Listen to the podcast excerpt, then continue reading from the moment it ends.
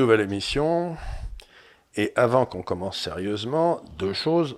La première, c'est comme je me tuais à vous le dire, il faut que vous appuyez sur le petit bouton parce que le nouveau, le nouveau leitmotiv de l'Institut des libertés, c'est à quoi que ça sert que du gros des carcasses.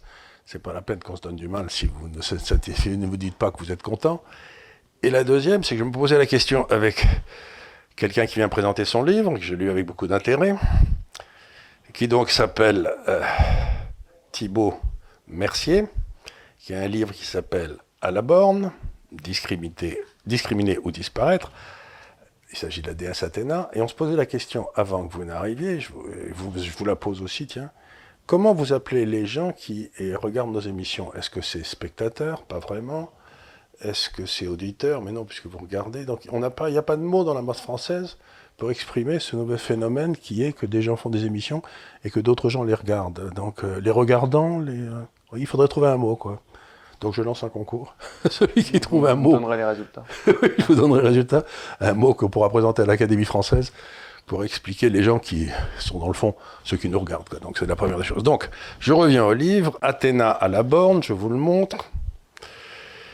Et dans le fond, c'est une réflexion de nature juridique, parce que vous êtes juriste. Tout à fait.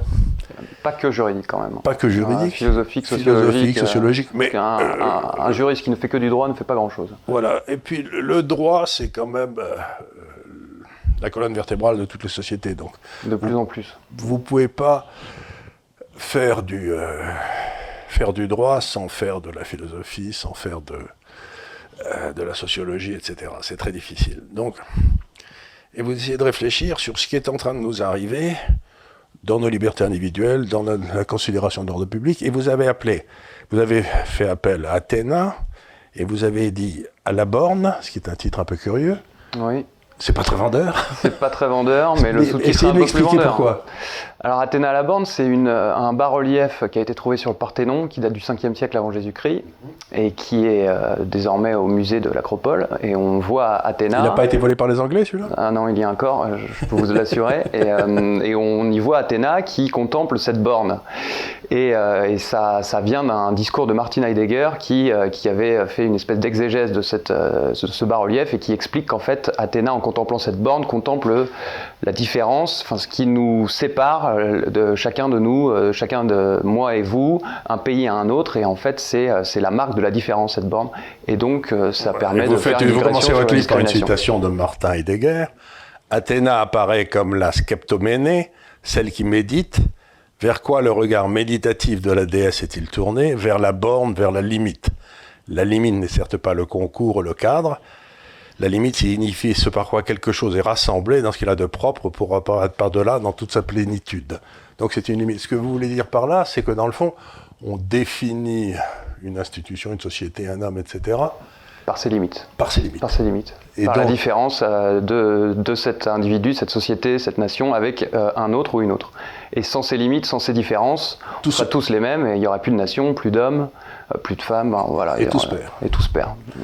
Et On reviendra au chaos initial. Est-ce que la thèse de votre livre, euh, c'est donc d'expliquer comment nous sommes partis de la considération pendant des siècles que les limites constituaient notre être, euh, au fait que dans le fond, les limites, on était en train d'essayer de les faire disparaître, ce qui entraînait la disparition de notre individualité aussi. Exactement, de notre individualité et aussi de notre, euh, notre façon d'être collective. Oui, c'est ça. Et c'est vrai qu'au début, on voyait les limites comme quelque chose de normal, on ne se posait même pas la question.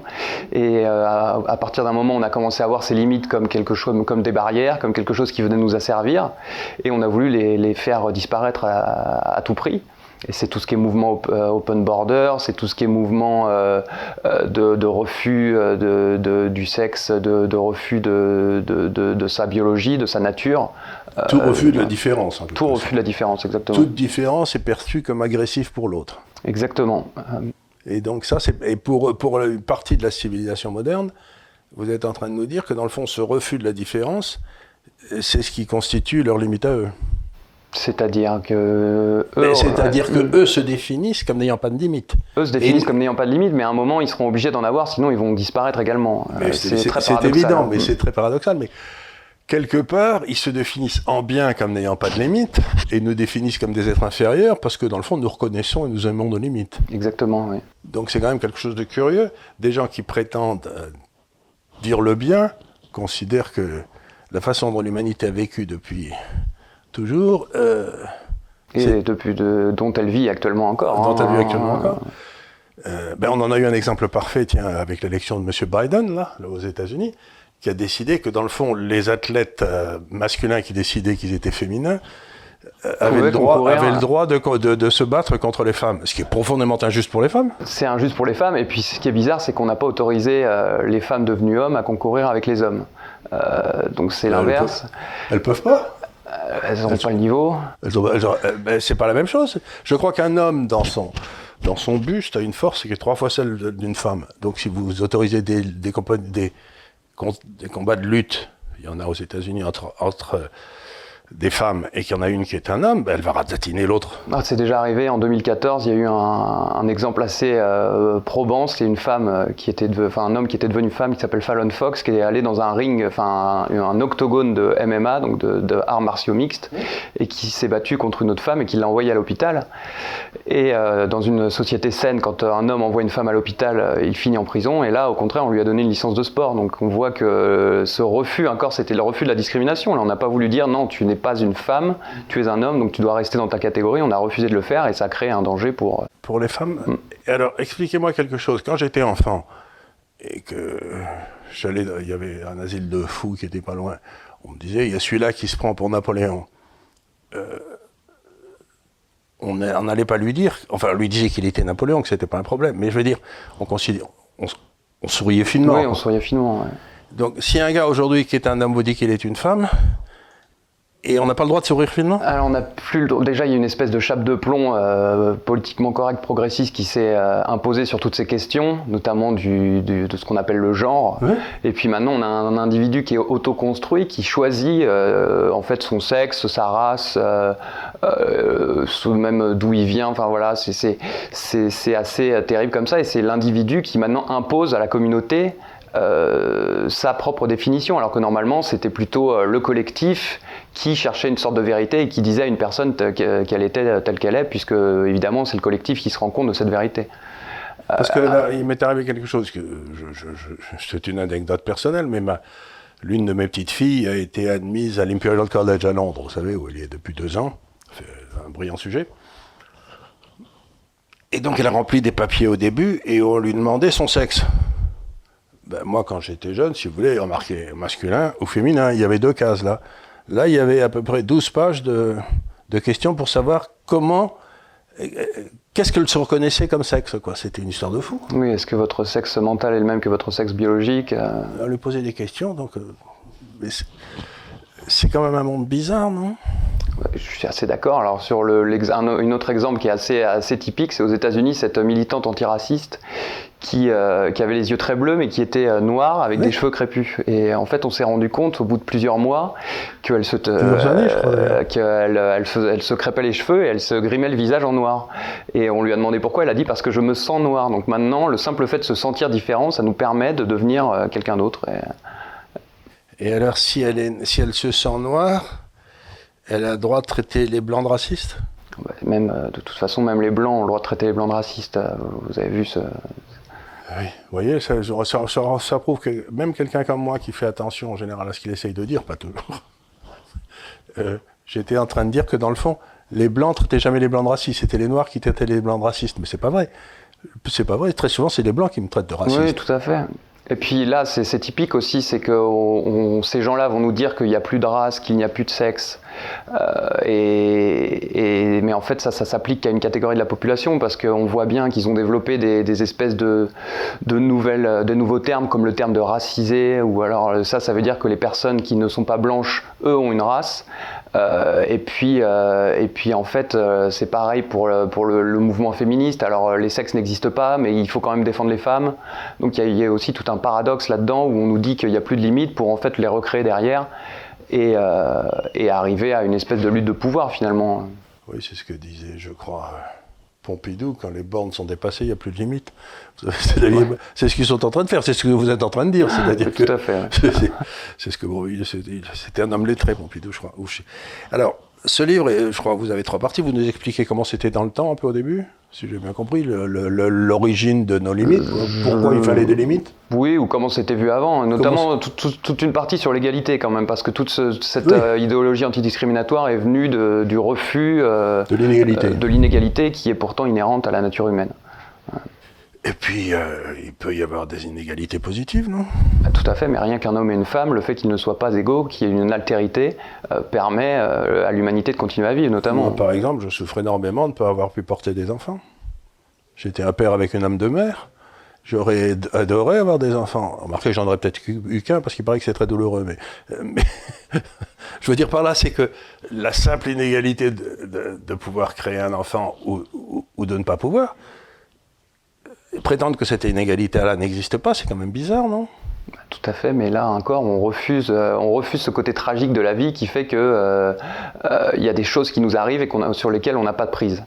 Oui, c'est ça. et c'est un peu aussi ce qui arrive dans, la gestation pour autrui. C'est un couple, par exemple, homosexuel qui ne peut pas avoir d'enfant, va aller faire une GPA, donc en fait acheter un, bébé à l'étranger, parce qu'il y a cette tristesse de ne pas avoir d'enfant.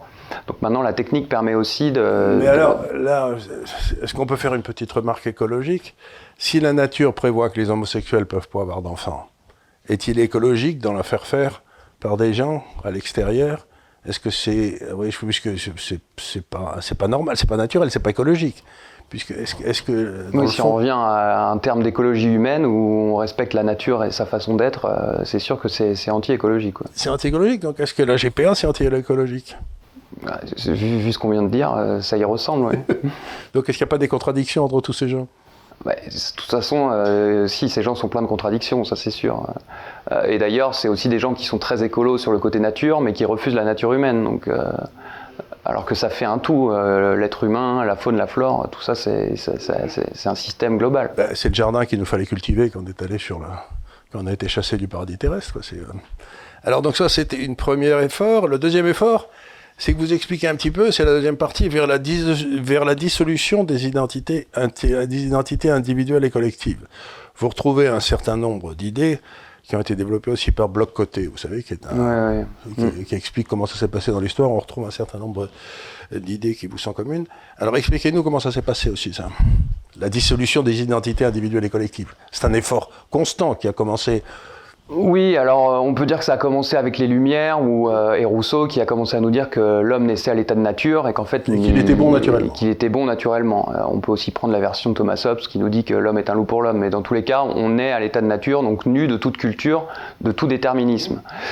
ces déterminismes, c'était notre culture, notre nation, et selon Rousseau, ces déterminismes venaient nous asservir. Donc il fallait nécessairement s'en sortir pour ensuite se reconstruire et devenir libre.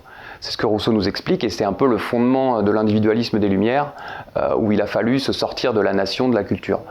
Euh, Rousseau, c'est celui qui abandonnait des enfants et qui écrivait des traités sur l'éducation, c'est ça C'est ça, exactement. Alors qu'il ait abandonné les enfants, je ne sais pas, mais les traités sur l'éducation. Si, si, il un enfant à sa bonne tous les ans et puis il les donnait à l'assistance publique. Ah, mais ça ne l'empêchait pas d'écrire sur l'éducation. Oui, exactement. un autre paradoxe. Donc, euh, donc on nous a appris que finalement euh, la culture venait après l'homme, alors que selon Aristote c'est l'inverse. Euh, tout homme naît dans une culture et, c'est cette culture qui lui permet de venir au monde d'ailleurs. Le, poids des âges passés, l'héritage qui le permet de venir au monde et, d'être vivant et qu'on s'occupe de lui et qu'il puisse avoir une langue, qu'il puisse avoir des vêtements, une civilisation, toutes ces choses qui fait qu'aujourd'hui on est en train de parler tous les deux de manière Vous savez, Frédéric de Prusse, paraît-il, il y a très longtemps, avait donner des ordres à des femmes qui avaient eu des enfants de ne pas leur parler, de jamais leur parler pour savoir quel était le langage originel de l'humanité.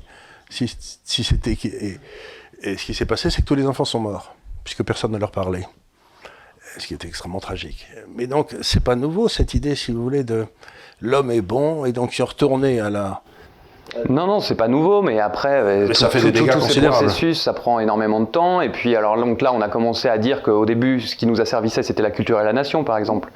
Mais ensuite, à partir de mai 68, puis les années 70, la théorie du genre, tout ça, on a commencé à nous dire que c'était la biologie même qui venait nous asservir. Euh, le fait de naître d'une certaine couleur, le fait de naître avec un sexe donné, Euh, et, ça a encore été vu comme des limites desquelles il fallait s'affranchir. Et, finalement, une fois qu'on a eu détruit euh, la culture, la nation, là on a détruit les identités collectives, puisqu'aussi on nous a dit que euh, vu que ces identités collectives n'existaient plus, ben, on ne peut plus être ni anglais, ni français, ni africain, puisqu'en fait ces nations n'existent plus, donc on est tous les mêmes. Donc là on a détruit ce qui était collectif, et après on a eu que l'individu qui s'est retrouvé nu, sans, sans déterminisme. Mais ensuite l'individu il a voulu se déconstruire lui-même puisqu'il a décidé qu'il allait lui-même choisir son identité. L'identité, normalement, qui est ce qui reste dans le temps euh, de, notre naissance jusqu'à notre mort, quasiment. En tout cas, l'identité biologique. Et là, il a décidé que son identité était construite, et finalement, il a, voulu la déconstruire. Et à partir du moment où il est ni homme ni femme, euh, où il est euh, ni blanc ni noir, où il n'a plus, plus rien qui vient au-dessus de lui, bah, il se trouve complètement nu, et il s'est détruit lui-même, il s'est dissous et c'est devenu une espèce de, de métis euh, global qui ressemble à, n'importe qui. Cet homme de rien, c'est ce que dit Hervé Juvin, notamment dans La Grande Séparation. Il nous parle d'un homme de rien, donc qui n'a rien autour de lui. Euh, et qui n'est rien. Et qui n'est rien, qui n'est plus rien. Puis en Parce qu'être être, être quelque chose, c'est se reconnaître, ne pas être autre chose.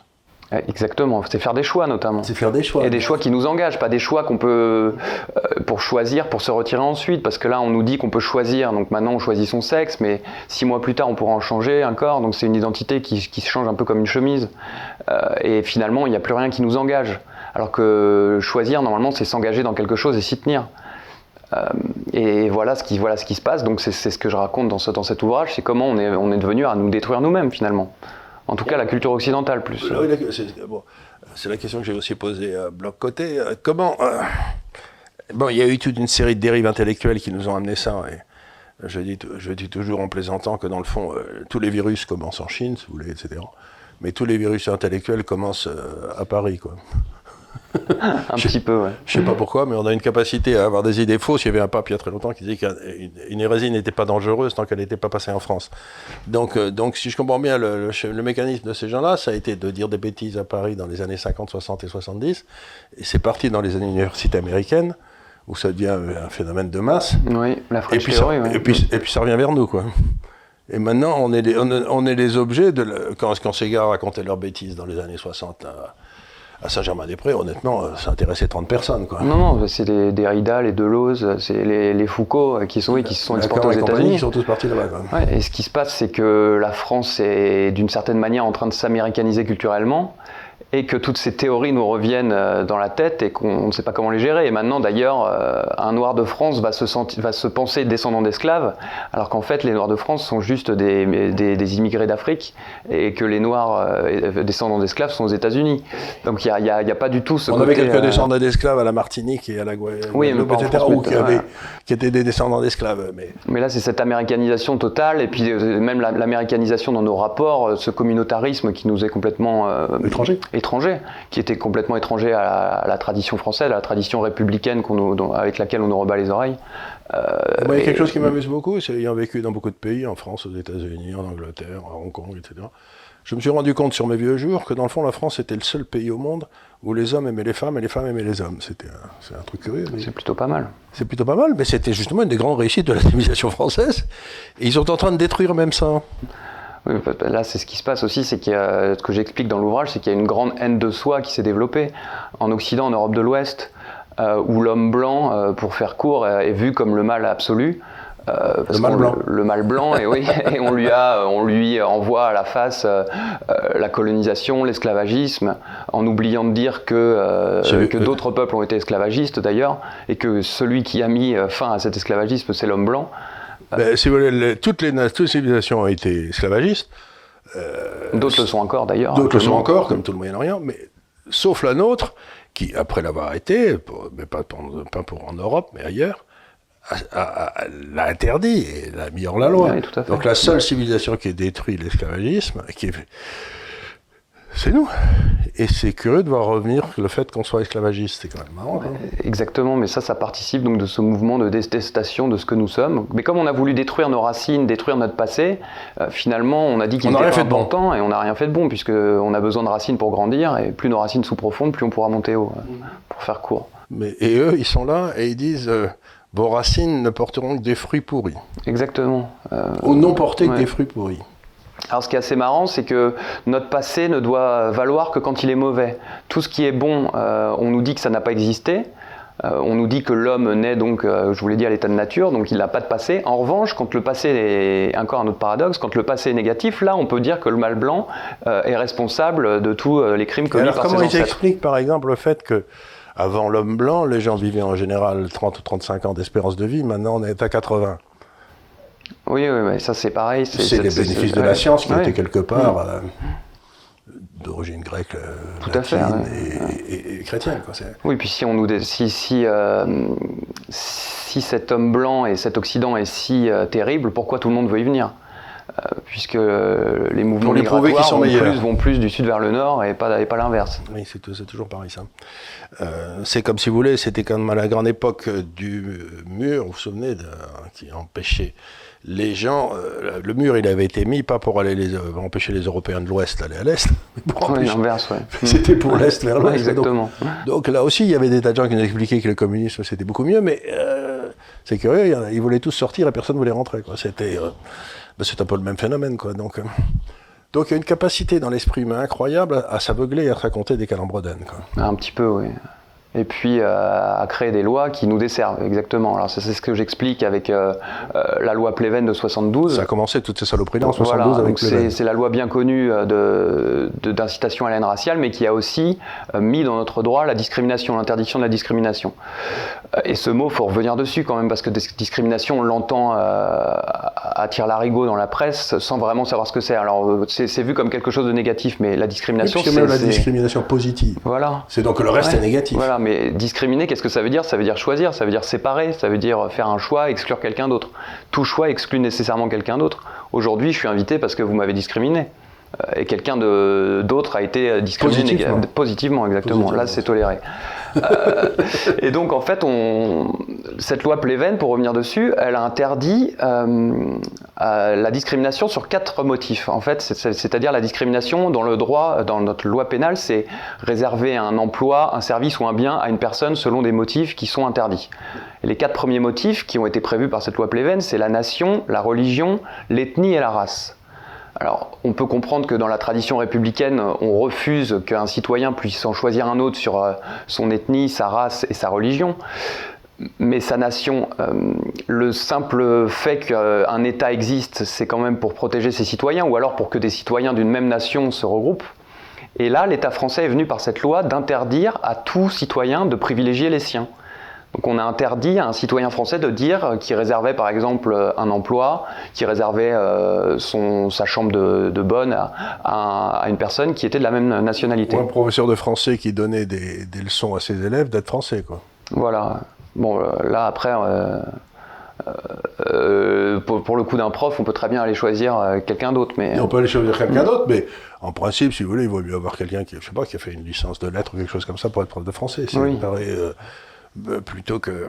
Alors là, c'était les quatre premiers, euh, les quatre premiers. Euh, Et on en a ajouté. On en a ajouté. Alors déjà celui de la nation. en fait, il est venu de fait interdire la préférence nationale, qui est pourtant un peu le, classique, je pense, de toute nation, de privilégier les siens. Et ça, c'était pour des. Pleven, c'était un vieux chrétien démocrate. C'était pour commencer à installer l'Europe. Oui, ça a commencé comme ça. D'ailleurs, la, discrimination à l'intérieur des pays de l'Europe a été, a été votée avant, je crois. Et donc là, on était à 4 critères, et maintenant en 2021, on est à 25 critères. Alors, euh, donc maintenant, je peux citer bah, par exemple euh, le genre. Le genre, euh, alors maintenant c'est plus la race, c'est la prétendue race. On a rajouté le sexe, on a rajouté les mœurs. Euh, donc euh, j'en oublie évidemment, il y en a tellement. Le fait de, ne pas parler français aussi. Le fait de ne pas parler français. Je peux embaucher le marquis de Sade pour garder mes enfants. Oui. Euh, je n'ai pas le droit de refuser. Oui, c'est exactement ça. Et même le fait de ne pas parler français. Alors vous imaginez bien que dans la, dans la vie de tous les jours, un, un, employeur va nécessairement discriminer sur la langue, puisque si on peut même pas comprendre, le, on peut même pas communiquer avec son, avec son employé, comment, comment recruter C'est à vous d'apprendre la langue de l'étranger. Exactement. Il y, a, il y a vraiment quelque chose d'assez terrible là-dedans. Euh, et puis même, alors sur les mœurs, euh, c'est terrible, c'est-à-dire qu'en fait, on peut plus privilégier, par exemple, euh, un gamin de son village qu'on connaît très bien, à qui on voudrait offrir un job. si on le prend sur ce, sur cette, ce critère, bah, c'est une discrimination des mœurs, et donc on n'a pas le droit de le faire. Finalement, on interdit à tout un chacun de choisir les gens qui lui sont proches. Et c'est ce qui fait la sympathie, de, le fait de vivre dans une cité, c'est d'être, d'avoir des liens d'amitié avec les autres. Donc, les clubs euh, en principe, euh, ils devraient, avoir, ils devraient être obligés d'accepter tout le monde, non? Alors ça, ça, ça, va finir par tomber, les clubs de gentlemen euh, où seuls les hommes sont, réservés, sont autorisés. Pas aux hommes, mais les gens, si vous voulez, pour rentrer, il y a des clubs à Paris où il y a des listes d'attente, il faut, montrer que votre grand-père a été ceci, que votre grand-mère a été cela. tout ça, c'est fini. Donc n'importe qui pourra faire une demande au club. et ça va finir par tomber. Hein. On est en train d'essayer de le faire, en tout cas. notamment cette discrimination homme-femme, c'est ce qui est vu comme la pire hérésie actuellement. La, le, simple fait de dire qu'une femme est une femme, c'est devenu sexiste presque. Euh, donc je pense que les clubs. J'ai vécu longtemps à Londres, je vais vous raconter une blague qui m'a toujours, enfin, qui m'a fait rire. C'était, euh, c'était dans un club à Londres où ils avaient décidé que une fois par semaine, qui était réservé aux hommes, une fois par semaine, les, les membres pouvaient inviter leurs femmes à déjeuner.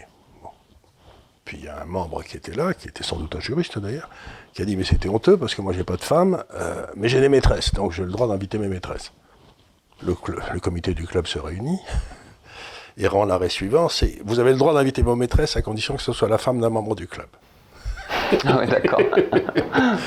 c'est une solution anglaise, si vous voulez, ça, parfaitement élégante. exactement. non, mais je veux dire, on arrive à avoir notre espace de liberté individuelle réglementé par tout un endroit, par l'État, à des endroits où l'État n'a rien à foutre. Exactement, mais là, on n'est plus libre de nos propres choix. Hein. L'individu n'est plus libre de ses choix en France. Euh, il y a des choix qui sont tolérés et des choix qui ne sont pas tolérés. Et en fait, maintenant, il y a quelque chose qui est légal, c'est-à-dire embaucher quelqu'un ou alors louer quelque chose, qu'il devient illégal selon la personne à qui vous le réservez. Alors en fait, on va juger de votre, dans votre fort intérieur si vous avez été mauvais ou bon. Peut-être que si vous avez réservé cet emploi à une personne sur des critères qui sont euh, comme le mérite, par exemple, si vous êtes employeur, là c'est toléré.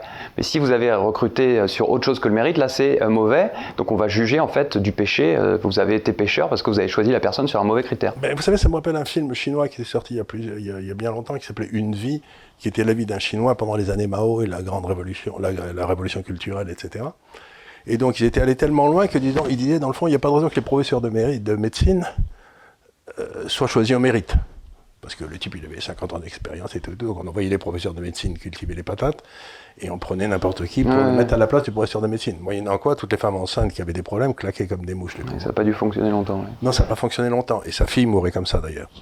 Ce qui était horrible dans le film, mais, parce que c'était une histoire vraie. Mais, donc, là aussi, ça va s'arrêter sur le mérite. Vous ne vous pouvez pas euh, bâtir un pont euh, euh, construire un bateau, être juriste, euh, être docteur, sans avoir du mérite. Bien sûr, mais alors ça c'est assez logique finalement qu'on emploie au mérite. Mais alors pourquoi, dans ces cas-là, on interdit cette discrimination, mais on crée la discrimination positive? Et donc là, on autorise finalement, notamment, il y a énormément de grands groupes qui pratiquent des politiques de discrimination positive qui ne sont pas légales, qui sont, euh, qui, qui, sont dans les faits euh, une politique mise en place et qui recrutent sur autre chose que le mérite, puisqu'on ne va pas vous employer sur vos qualités personnelles, votre capacité d'organisation. C'est terrible si, vous, dites ça. Si vous savez que vous êtes embauché parce que vous ah, êtes moins bon, mais que vous êtes, pas vous êtes dans la bonne couleur. Alors on a un auteur euh, américain, noir américain, qui s'appelle Thomas, Sowell, qui a dit que euh, beaucoup de Noirs américains se sentaient insultés de ces politiques de discrimination positive parce qu'ils savaient qu'ils avaient obtenu un poste à l'université ou dans une entreprise sur des critères euh, en prenant la place d'un type qui était meilleur que. Voilà, alors que qu'ils n'avaient pas été jugés sur leur propre mérite. Et il y a beaucoup de femmes aussi en entreprise qui disent, qui ne supportent pas ces, ces, politiques de discrimination ou de, de féminisation parce qu'elles se disent qu'elles, si elles y arrivent, c'est parce qu'elles ont le mérite d'y arriver et qu'on les a pas mis là parce que c'était euh, parce qu'elles avaient un sexe différent d'un autre. Euh, et, là, ça se, fracasse aussi sur la réalité, c'est qu'en fait, ces politiques de discrimination positive, dans les faits, permettent à des gens d'être embauchés, mais au bout de 3, 4, 5 ans, s'ils n'ont pas le mérite, ils, stagnent, stagnent en, promotion et soit ils se font virer, soit ils stagnent. Et donc là, ils créent encore la discrimination, mais en fait, c'est qu'ils ont été à l'origine employés pour des mauvaises raisons. Et donc on arrive à votre troisième partie, qui est discrimination et identité. Et eh bien là aussi, la question c'est comment ça se termine toutes ces bêtises? Bah, Quelque chose de très simple déjà, c'est d'en finir avec... Euh, Il faut abolir toutes les euh, lois mémorielles, abolir toutes les lois identitaires. Toutes les lois, euh, cette, loi de discrimination, cette loi Pleven est une, est une hérésie juridique qui nous fait revenir à des temps plutôt moyenâgeux où on jugeait donc de votre fort intérieur, de votre péché plutôt que des faits. ça vous remontez à... Abélard. Abélard, mm, oui. Exactement. C'est un peu la même chose. La hein, distinction du euh, péché et du, crime. Mm. l'État est autorisé à juger le crime, mais il n'a rien à dire sur le péché. Exactement, et là vous voyez donc c'est sur la discrimination ça joue, mais tout ce qui est liberté d'expression avec ce crime d'incitation à la haine, mais qu'est-ce que c'est que la haine On ne sait pas, il n'y a pas de définition Est-ce que j'ai le droit de haïr le naïsme Le nazisme? Bah, Vous avez le droit, de toute façon. Non, mais est-ce que c'est un péché? Est-ce que c'est puni? Parce bah, que Théoriquement, si on prend la loi, vu comment elle est rédigée, euh, la haine en fonction de. Alors peut-être pas le nazisme, parce que ça ne doit pas rentrer dans les, dans les clous, mais euh, il y a Mais le communisme bah, Non plus. C'est une idéologie, ça rentre pas. Une religion, il faudrait que ça soit une religion. Là, là ça pourrait être possible. Vous, n'auriez pas le, droit d'haïr une religion. Le nazisme et le communisme, ça avait des, vous savez, on appelait ça l'islam rouge. Euh, comme les droits de l'homme, c'est devenu une religion également. C'est devenu. Donc est-ce que. Donc, est ça, c'est pas encore interdit. Mais vous voyez, ça aussi, c'est que dans la loi, maintenant, il y a un privilège pour les religions. C'est-à-dire qu'on a le droit, on n'a pas le droit euh, de critiquer certaines religions et on n'a pas le droit de discriminer en fonction de la religion. Euh, en revanche, si c'est autre chose, si c'est une Je suis, si je suis un euh, charcutier et qu'il y a un, islamiste qui se présente, je, peux, je, peux, je dois l'embaucher. Bah, écoutez, en tout cas, vous n'avez pas le droit de ne pas l'embaucher parce qu'il est islamiste. Parce que c'est eux qui, lui qui discriminent, c'est lui qui n'aime pas le cochon. non mais ça, rappelle cette histoire Etam il y a deux ans de ça, vous aviez vu peut-être, euh, c'est une jeune femme voilée qui était rentrée chez Etam, qui est un magasin de lingerie. Euh, et je pense qu'elle voulait être vendeuse chez Etam, donc on comprend déjà pas trop comment une femme qui est censée respecter une espèce de pureté, une chasteté euh, totale, va vendre de la lingerie fine à tout un chacun. Donc en fait, et, et, la personne qui a pris son CV lui a dit qu'il y avait une charte de la laïcité au sein de l'entreprise et donc on ne pouvait pas accepter de femmes voilées. Euh, et ce qui s'est passé, c'est que cette jeune femme euh, voilée a, mis un message sur Twitter et que ça s'est amplifié. Et évidemment, les médias s'en sont emparés. Et ça a obligé le directeur général à s'excuser. Euh, la femme qui avait refusé le CV a été mise à pied aussi de façon préventive. Et finalement, il y a eu ce qu'on appelle un bad buzz contre Etam. Et là, c'est un petit exemple, parce que ça, c'est rien à, l'échelle de ce qui se passe. Mais aux États-Unis, par exemple, Starbucks, qui est une multinationale euh, hyper importante, euh, dans une de ses boutiques, je ne sais plus dans quelle ville, euh, il y a une personne de couleur noire qui est rentrée dans la boutique et qui a demandé à utiliser les toilettes. on lui a refusé l'accès parce qu'elle n'avait pas consommé, ce qui est la règle assez classique. En France, vous, n'avez pas au restaurant, enfin, vous ne pouvez pas accéder aux toilettes sans avoir consommé. Euh, la personne qui s'est vue refuser l'accès a dit que c'était du racisme et qu'on lui avait refusé parce qu'elle était noire. Euh, elle s'en est plainte dans les médias, sur Twitter. Et ce qui s'est passé, c'est qu'il y a eu un vrai euh, tollé qui, s'est créé contre Starbucks et le PDG de la multinationale a dû s'excuser. Mais ça n'a pas suffi. Et pour, enfin calmer les ardeurs de, de, ces justiciers du web, il a dû fermer sa, 8000 de ses boutiques pendant une demi-journée pour prodiguer une formation contre le racisme à, l'ensemble de ses salariés. vous ils, imaginez, auraient de, ils auraient fait de leur donner la clé pour, voilà, pour Vous imaginez le, coût, le coût économique euh, d'une telle opération euh, de, voilà, donc là, c'est sur le fait d'avoir pointé du doigt la discrimination encore. Euh. Oui, mais encore une fois, ça ne nous dit pas comment toutes ces bêtises-là s'arrêtent. Alors oui, on va revenir à ça. Alors déjà, il faut, je pense qu'il faut finir, en finir avec ces lois antidiscriminatoires. Euh, une volonté politique de dire qu'on y met fin, c'est pas gagné. Et puis après, il faut aussi que l'être humain se rende compte que euh, sa façon d'être, la nature, le fait qu'il soit né de telle manière, euh, c'est pas quelque chose qui vient l'asservir, c'est pas les barreaux d'une prison. Au contraire, c'est ce qui va l'aider à progresser dans la vie. Qu'il accepte se donner cette nature, cette biologie, et qu'il arrive à construire dessus plutôt que de s'évertuer à essayer de le détruire, euh, pour ensuite se détruire lui-même d'ailleurs. Pour se détruire lui-même, parce que moi j'ai fait beaucoup de sport quand j'étais jeune, j'en fais très peu maintenant que je suis vieux parce que ça fatigue, mais euh, quand vous faisiez du sport à des niveaux qui étaient à peu près convenables, de temps en temps vous tombiez sur des gars qui étaient infiniment plus doués que vous. ah oui, là c'était très injuste. bien sûr, mais la nature est injuste, elle est inégalitaire. Euh, c'était très, très injuste, j'aimais pas du tout, mais je me rendais compte euh, vous avez vu le film qui s'appelait Amadeus avec Mozart ben, Salieri, vous, oui. Vous avez ce pauvre Salieri et Mozart. Salieri, il a du talent, Mozart, il a du génie. Et le pauvre Salieri, il est malheureux comme un caillou, quoi, parce que euh, comment vous traitez le problème du génie dans, cette, dans ce monde-là? Le type qui, des années-lumière au-dessus des autres. Qu'est-ce que vous faites? Vous, vous l'empêchez d'exister? Ah Non, il faut accepter. Mais, c'est vrai que maintenant. Mais dans, ce monde-là, vous l'acceptez Comment vous faites? bah Non, on l'accepte plus parce qu'en plus, on est dans des sociétés individualistes un peu victimaires, euh, où, l'individu a tendance à se victimiser. Euh, et tout, toute injustice sera vue comme quelque chose de terrible à gérer. Et que quelqu'un soit meilleur, par exemple, on va dire que qu'on a été discriminé par la nature. Alors par exemple, je pense à ce nouveau terme de grossophobie, où quelqu'un de gros euh, serait euh, discriminé dans la, population, et donc comme il est discriminé, ben, il faudra le, même, le mettre au même niveau que les gens qui sont minces. Euh, c'est là où le rugby est merveilleux, c'est qu'on a tout. Oui, on a tout. Mais il y a les un gros, c'est où les mettre. Il y a un principe que, que l'être humain moderne, occidental a oublié, c'est le côté tragique de la vie, qu'il y a quelque chose qui nous dépasse et qui se passe sans nous, quoi qu'il arrive, et qu'il faut l'accepter. Ben oui, c'est l'idée, si vous voulez, c'est qu'il faut, euh, même si on a reçu le 2 de carreau et le 3 de trèfle comme carte au départ, ben il faut faire du mieux qu'on peut. Exactement. C'est pas... Euh, tout le monde ne reçoit pas le 4, as, quatre quoi. C'est, Alors, il y a un exemple assez frappant, euh, qui est assez terrible à dire, mais c'était cette espèce d'handisport. Euh, vous voyez, maintenant, tout, le monde, tout le monde est un génie, tout le monde est un sportif de haut niveau, donc on voit que euh, certains se plaignent que dans les JO, les JO valides soient mis en prime time, alors que les JO handisport sont mis en seconde partie de, de soirée.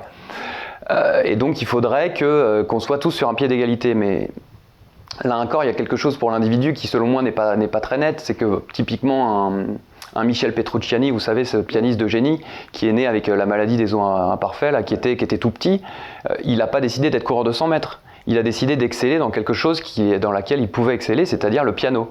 Et il a choisi, en fonction de ce donné biologique, euh, de devenir le meilleur dans ce qu'il pouvait être. Et là, maintenant, l'individu a envie de devenir le meilleur dans tout. Euh, et on ne peut pas lui dire mais non c'est pas fait pour toi. Puisque euh, maintenant on a le droit de choisir un peu de ce qu'on veut euh, et en plus même si on est médiocre on doit, nous dire que c'est bien. C'est assez terrible par exemple moi je danse comme un cochon. Mais j'aurais adoré bien danser. Vous pourriez faire danser avec les stars hein. oui, voilà Donc, malheureusement, si vous voulez, euh, je, skiais très mal parce que j'ai commencé à skier, j'avais 50 ans. Donc, quand je m'apprêtais à faire un tournant, mes enfants disaient que je le voyait 30 secondes avant que j'allais commencer à tourner. Je veux dire, par contre, le tennis, j'étais très bon. Mais euh, accepter le fait que dans certains endroits, on n'est pas aussi bon qu'on aimerait, on peut avoir de l'humour aussi, non? On peut se moquer de soi-même. Il n'y a pas de c'est pas grave de pas de pas être bon dans et puis ça permet surtout d'être en accord avec soi-même et pas d'être un combat perpétuel euh, ce combat perpétuel pour essayer de faire croire que ce que je ne suis pas. Oui exactement. C'est euh... bah, écoutez c'est un bouquin c'est un livre euh, j'ai toujours tendance à appeler les, les, livres les bouquins je sais pas pourquoi ça doit devenir d'une vieille euh, une vieille habitude. C'est un livre de salubrité publique bien entendu je le recommande et surtout ce, qui, ce, ce genre de livre, comme celui de Bloc Côté, vous fait réfléchir. C'est-à-dire que euh, vous mettez des éléments, des preuves, des faits les uns derrière les autres et vous montrez l'enchaînement logique qui font qu'on passe d'un fait à un autre presque de façon imperceptible et qu'en final on se retrouve là où on ne voulait pas du tout être. Il n'y a jamais eu de mauvaise intention pour nous amener de A à B. Mais en B, on est en enfer et on ne sait même pas comment on y est arrivé. On est arrivé que par des décisions. Et donc, ce qui sort de votre livre, c'est qu'à un moment ou à un autre, dans votre famille, dans votre vie, vous devez apprendre à dire non. La seule chose qui compte, c'est dans le fond la capacité à dire non.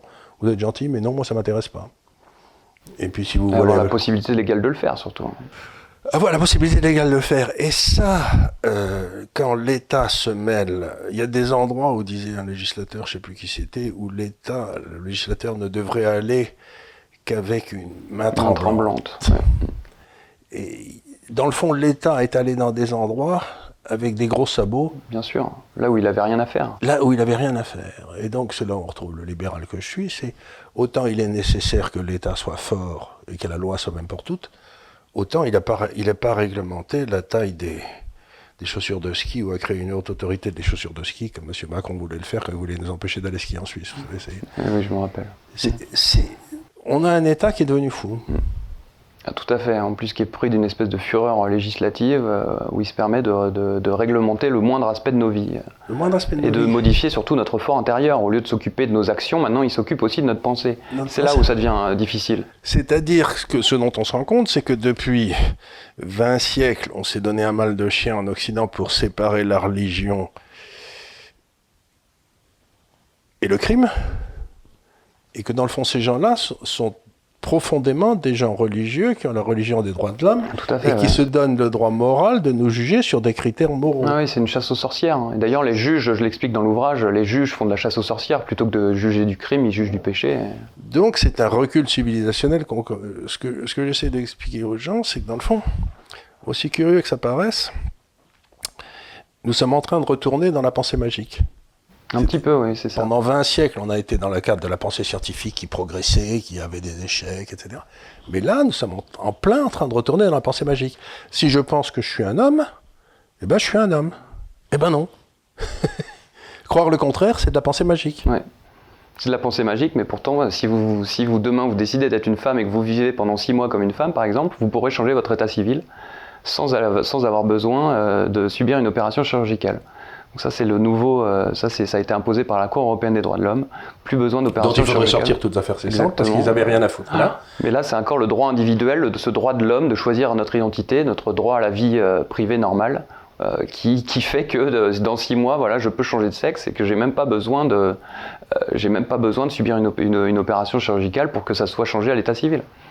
Donc j'impose en tant qu'individu ma propre vérité à l'ensemble de, de, de mes, de ma communauté. c'est-à-dire que la liberté, à la place de s'arrêter ou comment celle des autres, j'entends arrêter celle des autres pour accroître ma liberté. Exactement. C'est l'envers de ce qu'était la démocratie. Et en plus, vous demandez euh, aux autres d'accepter ce que vous êtes. Et, même pas de l'accepter, c'est de le reconnaître et de dire que c'est bien.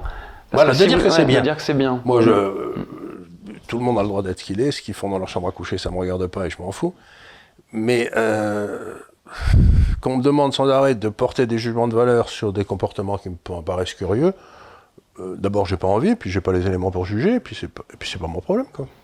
Ouais, mais là, dans cette ère de la transparence globale, euh, vous êtes obligé de dire oui à tout et d'accepter tout euh, ce rouleau compresseur progressiste en trouvant ça bien. Eh ben, on est mal parti, mais enfin, ça fait rien. Il restera des îlots de santé, vous savez, ce sera comme à la fin de l'Empire romain où il y avait quelques monastères qui traînaient ici ou là et qui ont réussi à faire passer le message sur les siècles qui suivent. C'est peut-être vers ce vers se dirige, mais c'est pas grave. Oui, c'est la victoire ou le sanctuaire finalement. Donc, euh, si on n'arrive pas à gagner, on, on va créer des sanctuaires pour, On va, pour on va, on continuer va, à on va recréer les bénédictins. Mm. Vous savez qu'ils sont là depuis un petit moment, les bénédictins. hein, c'est les plus anciens, je crois. Bon, mais je le souhaite pas, mais après tout, euh,